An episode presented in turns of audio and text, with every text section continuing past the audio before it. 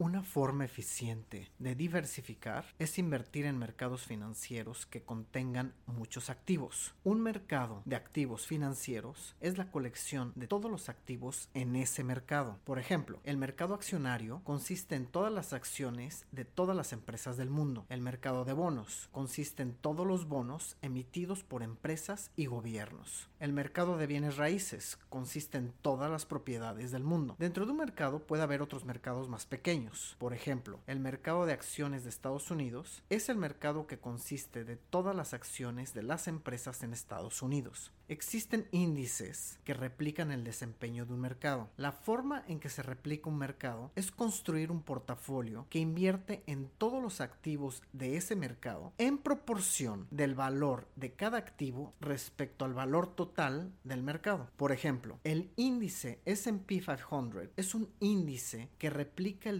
desempeño de las acciones de las 500 empresas más grandes de Estados Unidos. Actualmente, Microsoft es la empresa más grande del mundo el valor total de sus acciones es de un trillón de dólares. El valor total de las 500 empresas más grandes de Estados Unidos es de 20 trillones de dólares. Es decir, el valor de las acciones de Microsoft es 5% del valor total de todas las acciones de las 500 empresas más grandes de Estados Unidos. Esto significa que el índice debe invertir 5% del valor total del índice en Microsoft. Con esta forma de replicar, si el valor del mercado de las 500 empresas más grandes de Estados Unidos aumenta 10%, entonces el valor del índice del SP 500 también debe de aumentar 10%. En pocas palabras, el rendimiento de un índice de mercado replica el rendimiento de ese mercado. En la práctica existen muchas formas de invertir en un mercado. Una forma es comprar todos los activos en ese mercado en proporción al valor de cada activo en ese mercado. Por ejemplo, si quieres replicar el desempeño de las 500 empresas más grandes de Estados Unidos, puedes comprar las acciones de todas esas empresas en la misma proporción que existen en ese mercado. Una forma más fácil